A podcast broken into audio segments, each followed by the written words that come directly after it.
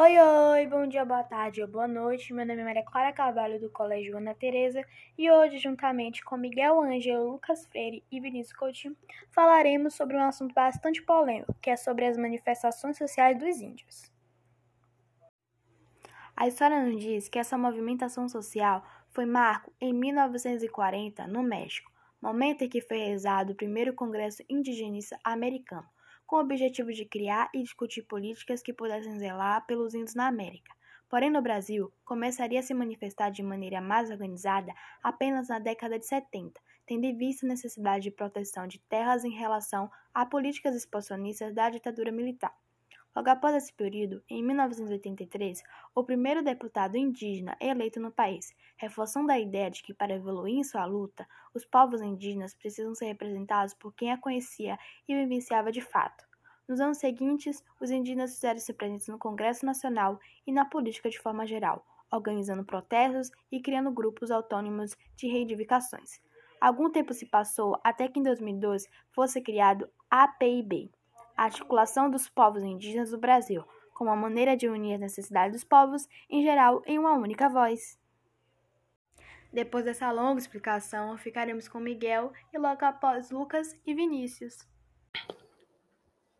Os indígenas possuem como objetivo central de sua movimentação política a conservação e delimitação de áreas indígenas, ou seja, terra, Porém, esse conceito é muito mais amplo do que o conceito literal.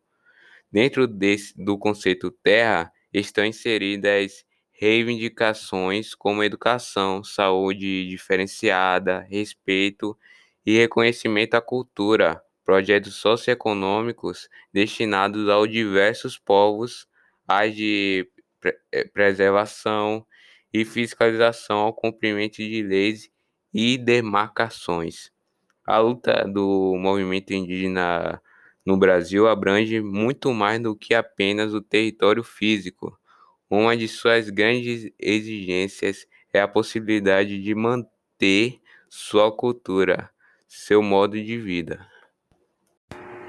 Em 1973 foi promulgada a Lei 6001, que foi conhecida como Estatuto do Índio na época de sua formação, a cultura indígena era vista como transitória e o índio como relativamente incapaz.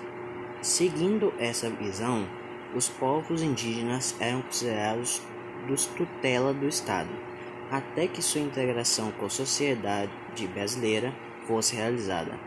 A responsabilidade seria dos, do Serviço de Proteção ao Índio, órgão que deu o espaço a atual Fundação Nacional do Índio, FUNAI.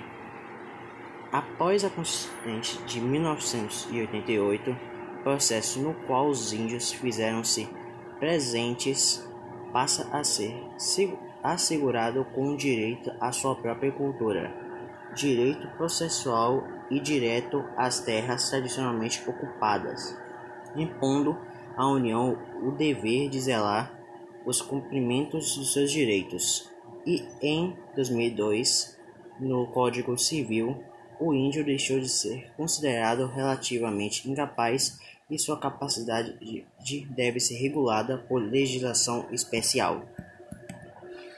Na história desse movimento havia muitas polêmicas em que houveram grandes confrontos, normalmente armados, que olham até hoje a história dos indígenas do Brasil. Normalmente, esses enfrentamentos, que costumavam ser violentos, ocorre entre os povos nativos e empresários de agronegócio ou produtores rurais.